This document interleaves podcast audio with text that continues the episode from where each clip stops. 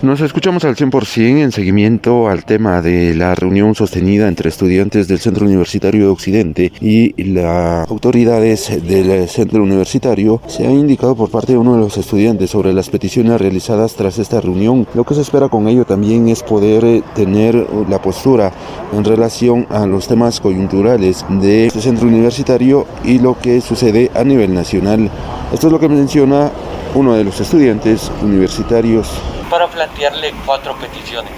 Eh, número uno, que no exista represión en cualquiera de sus formas eh, en contra de los estudiantes que se encuentran en el movimiento universitario que está ocupando las instalaciones eh, de la universidad.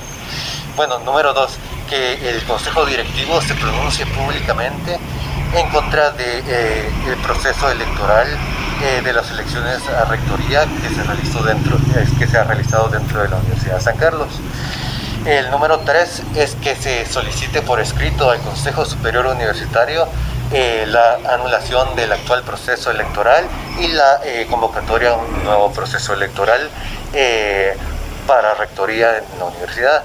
Y número cuatro, que como autoridades de la, de la, única universidad pública se, se, manifiesten también sobre la situación de la coyuntura nacional, sobre la situación del alto costo de vida, la computación del sistema de justicia y la criminalización de incluso de eh, luchadores sociales.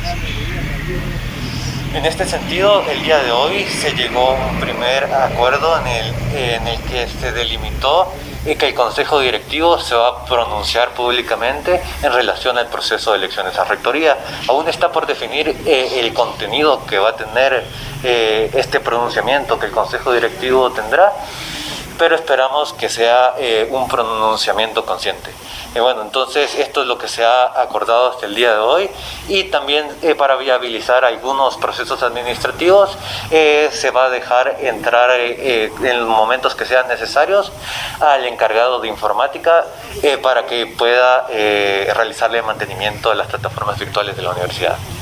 Con esta información retorno a cabina como nos escuchamos.